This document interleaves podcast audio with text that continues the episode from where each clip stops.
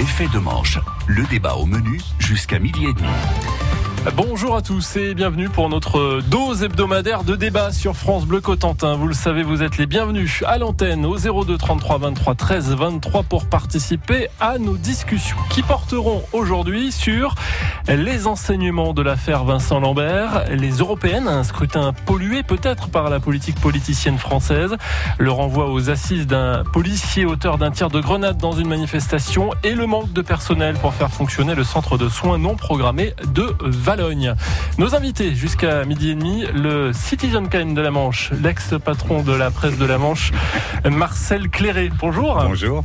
Le président, ex-président euh, du département Jean-François Legrand. Bonjour à vous. Le sous-Citizen Ken. Voilà. Et le roi de la seringue, l'infirmier libéral, euh, Florent Régal. Bonjour à vous. Bonjour, le sous-sous. Aussi. Effet de manche, jusqu'à midi et demi, les Manchois ont la parole. Allez, on va reprendre notre sérieux parce qu'on va s'intéresser pour démarrer à cette très douloureuse affaire, la fin de vie de Vincent Lambert, avec de multiples rebondissements toute la semaine. Arrêt des soins, reprise inattendue après la décision de la Cour d'appel de Paris lundi soir. Une bataille juridique on pourrait le dire assez ahurissante, mais il ne faut pas oublier que derrière, il y a un homme. Quel est votre point de vue sur ce, sur ce dossier d'abord? Jean-François Legrand, allons-y. Oui, enfin, moi, je trouve ça tout à fait ahurissant. Hein. Le, le, spectacle qui est donné autour de, de, Vincent Lambert, qui est en principe en mort végétative hein, et qui ne peut pas revenir, qui ne peut pas ressusciter entre guillemets. Et je trouve ça lamentable. Il faut lui respecter, il faut respecter la fin de vie, mais qu'on le laisse mourir dans la dignité. Et sa femme le souhaite, enfin tout le monde le souhaite, à part ses parents. Et là, il y a une espèce de dérive sectaire d'ordre religieux, moi, qui me choque et qui Pour vous, me c'est ça. Euh, oui, il y a- absolument. il y a- y a cette Quand on voit les avocats qui sont triomphants, on a gagné, on a gagné. Enfin, c'est quoi? C'est un spectacle de foot ou quoi? Ouais. C'est franchement, ça me, ça me révolte, moi. Marcel Cléré, ouais. Oui, bah c'est tout à fait ça. C'est un problème intime et individuel. Et malheureusement, il y a une déchirure dans, de- familiale importante au- autour du sort de, de Vincent Lambert. Et cette déchirure, eh bien, elle est exploitée aujourd'hui euh, très fortement médiatiquement. Il y a eu des vidéos de, de sorties et tout.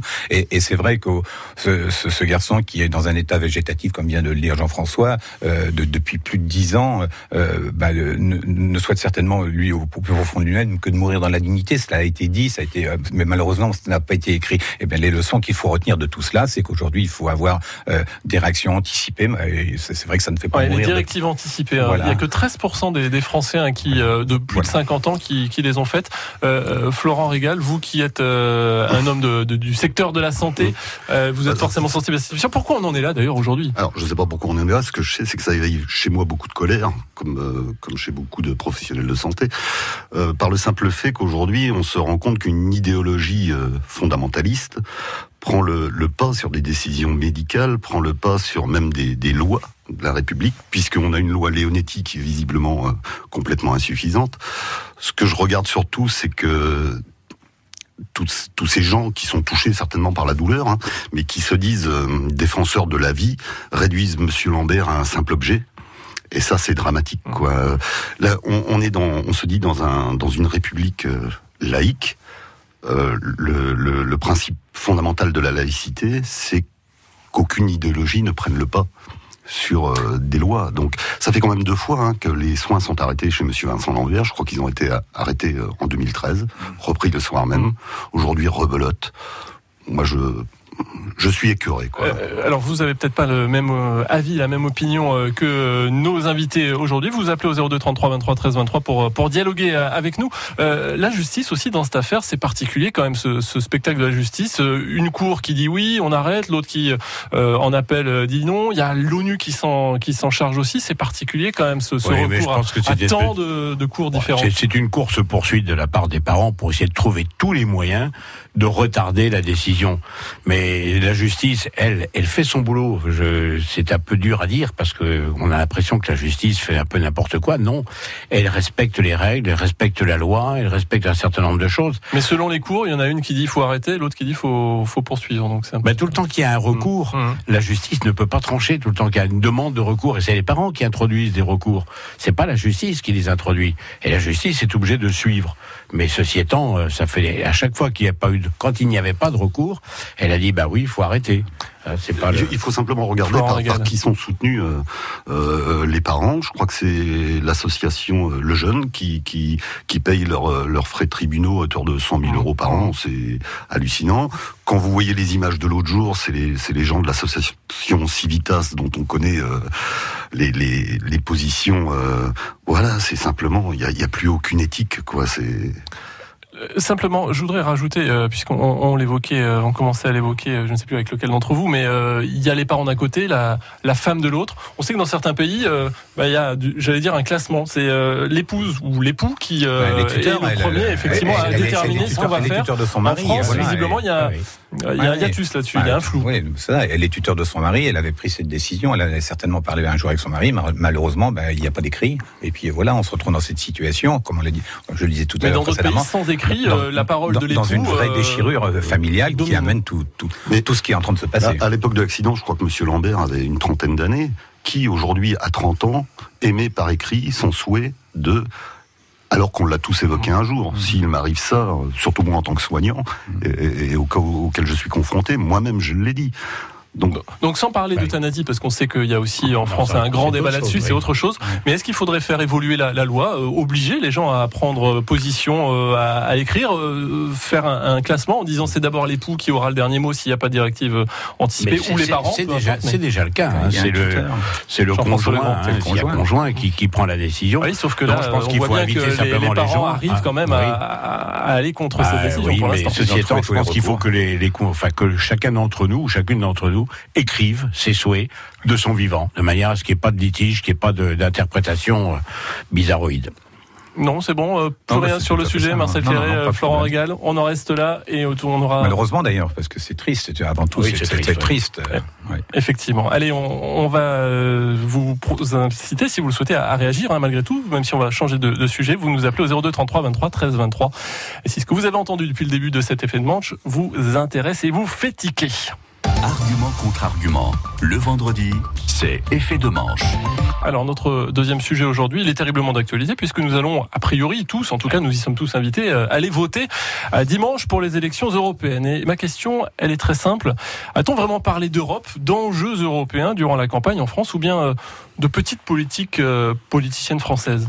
En France, c'était assez difficile de pouvoir parler vraiment de politique parce que quand vous voyez qu'il y a 34 listes et puis que euh, en fait tous les débats qu'il y a pu y avoir, même s'il n'y a peut-être pas 34 euh, ne- 34 Participants. participants, euh, c'était de la cacophonie totale. Alors euh, il y a besoin de de recul pour parler de l'Europe. Euh, L'Europe, euh, ben personnellement, je suis un Européen convaincu. Euh, Est-ce qu'il y a une vraie volonté d'aller vers l'Europe quand on est dans, quand on quand on est dans un tel un tel débat aussi inaudible? Ça pose d'ailleurs question euh, aux, aux- aux journalistes que nous sommes hein, sur la façon dont on peut fait vivre une telle campagne parce que c'est compliqué. J'allais Jean-François jouer Legrand. là-dessus parce que vous écoutez, pas, pas forcément les radios, mais vous écoutez LCI, vous écoutez BFM TV. C'est sans arrêt, sans arrêt des trucs avec des experts, des pseudo-experts qui estiment que ça doit être comme ci, ça doit être comme ça. Si ça rentre pas dans les clous, c'est pas de leur faute, ça vient des autres. Et, et c'est une espèce de cacophonie, on ne comprend rien. Avant-hier soir, il y avait le débat. Il y avait Hein deux parties du débat. J'ai écouté la première partie, j'ai zappé la deuxième. parce que Et là, tu n'avais que 11 listes. Oui, oui, au total, oui. et- mais la première, il y a la première, il y avait que 14, 6 ou 7 6 et candidats. 6 plus 9. Euh, je me suis dit, bon, allez, 15, c'est inutile, ça sert à rien. De toute façon, mes, convic- mes convictions sont faites. Je suis, comme Marcel le disait, un Européen et j'irai voter et je sais ce que je vais voter.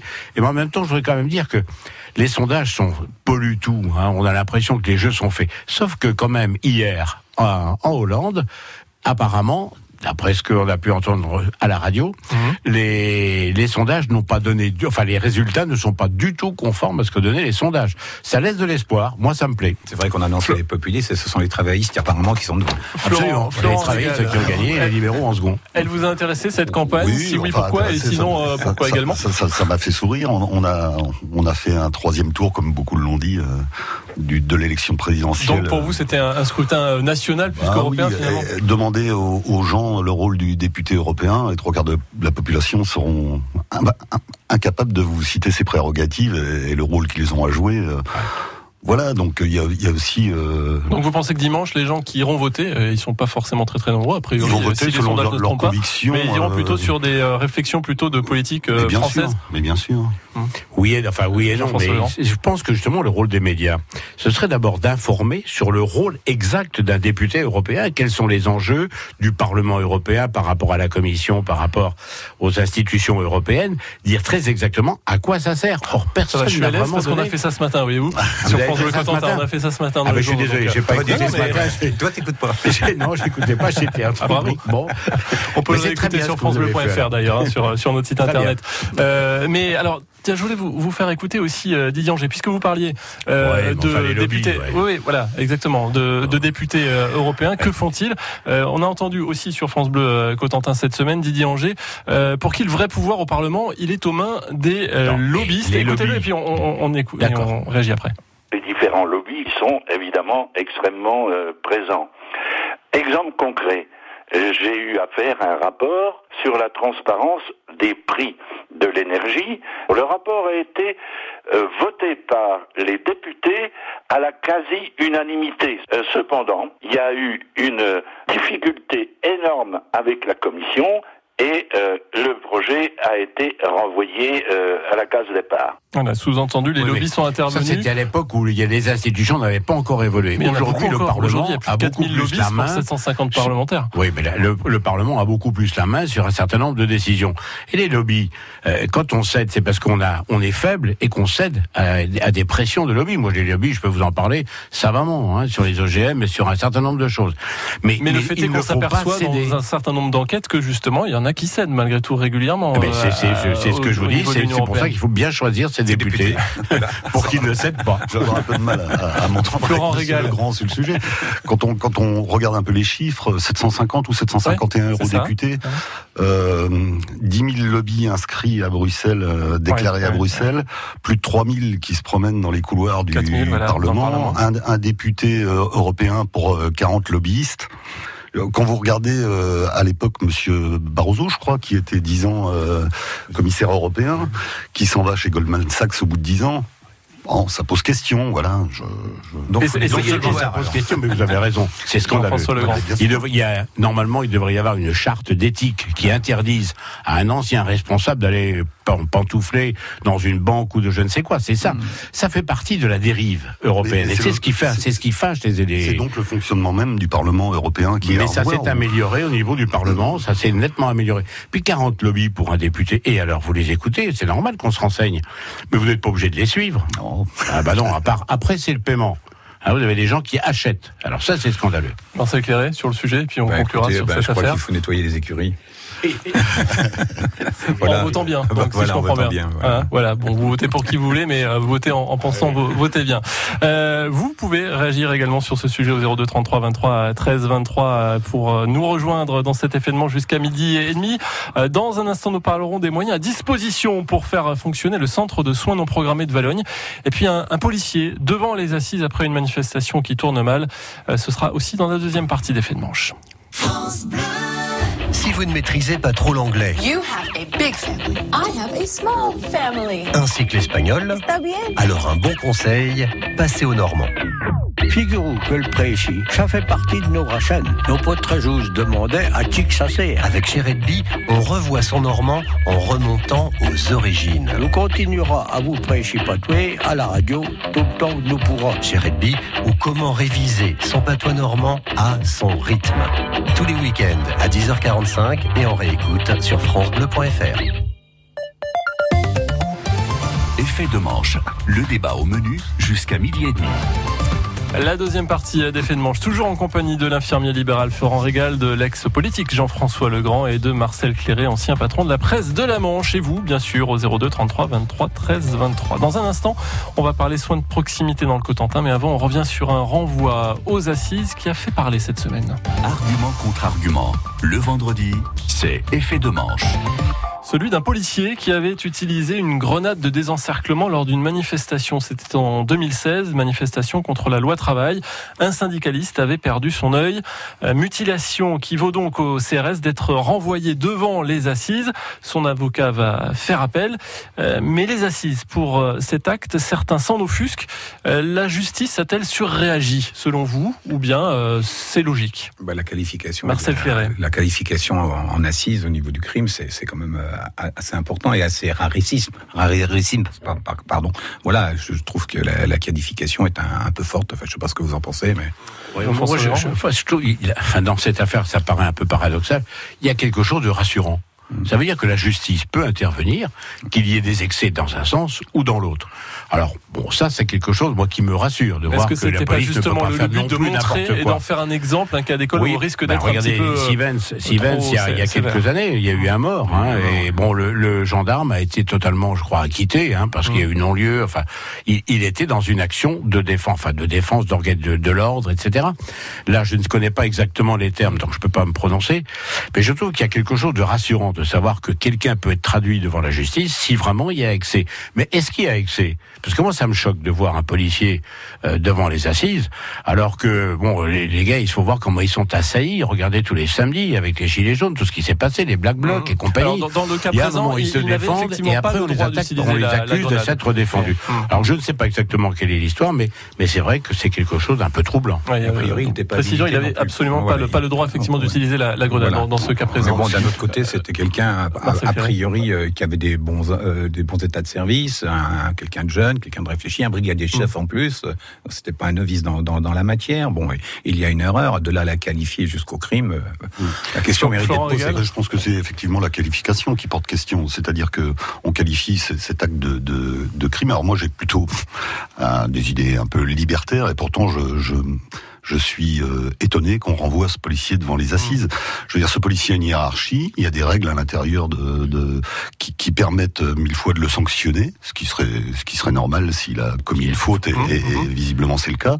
De là à le renvoyer comme un vulgaire criminel je veux dire, euh, on a plus l'habitude de voir des, des, des, assassinats ou des viols devant des assises. Est-ce que, est que, donc j'en reviens à une question que j'évoquais avec vous, Jean-François Legrand, il y a quelques instants, mais est-ce qu'on n'est pas dans ce sentiment que la justice, dans un contexte social actuel un petit peu compliqué, a voulu envoyer un, un signe un petit peu euh, aux gilets jaunes, à d'autres euh, qui seraient prêts à se révolter, en disant, voyez, on est capable de, de taper sévèrement sur les policiers. n'est pas là pour envoyer des messages. est-ce qu'elle n'a pas fait ça justement là? Ah bah, si c'est ça, c'est une erreur.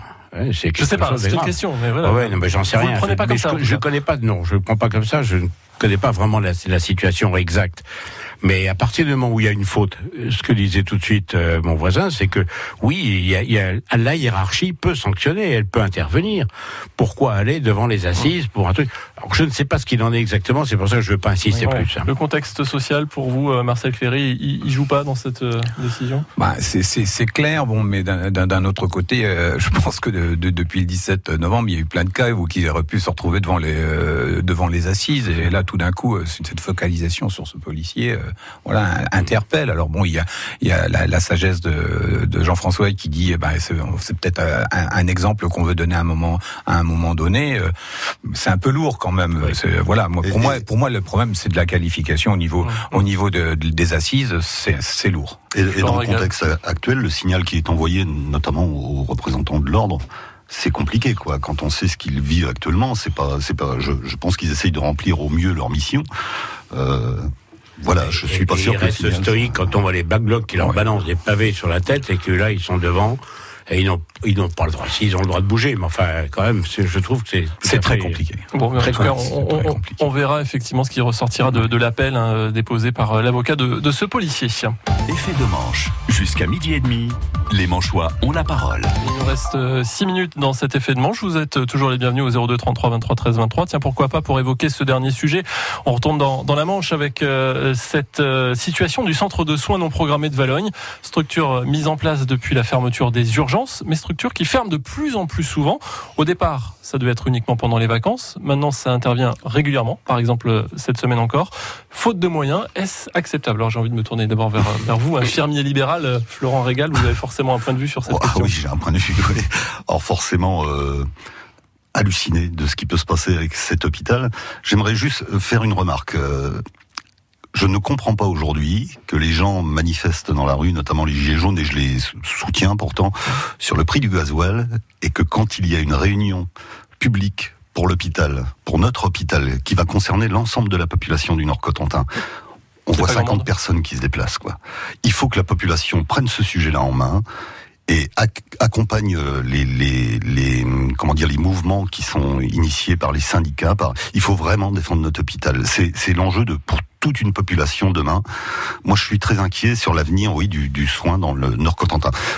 Sans oublier que l'impact euh, que ça a aussi sur la médecine de ville. Si vous avez des urgences surchargées, euh, ça va se reporter sur une activité. Donc moi, ce qui m'énerve aujourd'hui, c'est de voir tous ces gens qui râlent parce qu'ils attendent 10 euh, heures aux urgences ou 8 heures aux urgences.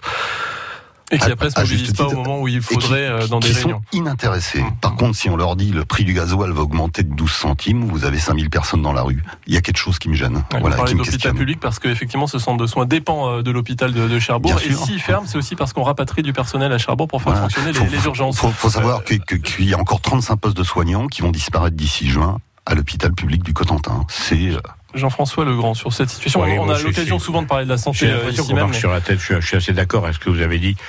On, marche un peu sur la tête parce qu'en même temps, on veut une, une médecine de proximité. Et, et, mais on ne veut pas non plus donner les moyens à cette médecine de proximité. Il y a un moment, il faut sortir du, du, du, du dialogue de sourds, ou, ou, en tout cas de la langue de bois. Et il faut vraiment qu'il y ait des moyens de mis là où il le faut. En plus, moi, je. je c'est qui qui doit agir là? Ce sont nos députés, nos, nos parlementaires C'est pas les députés qui, doivent vont se bouger un peu plus pour euh, faire entendre non, la situation locale? Qui doit avoir un budget. Alors le budget, après, oui, c'est vrai, c'est un budget qui est voté, mais enfin c'est de l'argent qui est aussi apporté par l'ARS. Enfin bref, il y a tout un ensemble euh, de gens qui se renvoient la balle, qui disent oh ben non, c'est pas moi, c'est l'autre. Et, et ça me fâche moi de voir de voir ça. Et il faut, j'ai un peu la nostalgie du temps où les médecins étaient, je vais pas dire taillables et corvéables à merci, mais quasiment, et où il y avait des médecins de proximité qui se déplaçaient, qui intervenaient la nuit, qui faisaient des choses. Les vétérinaires le font encore, mmh. hein. malheureusement, et on n'est plus des, on n'est pas des Hein, mais il faut mieux être une bête qu'un homme.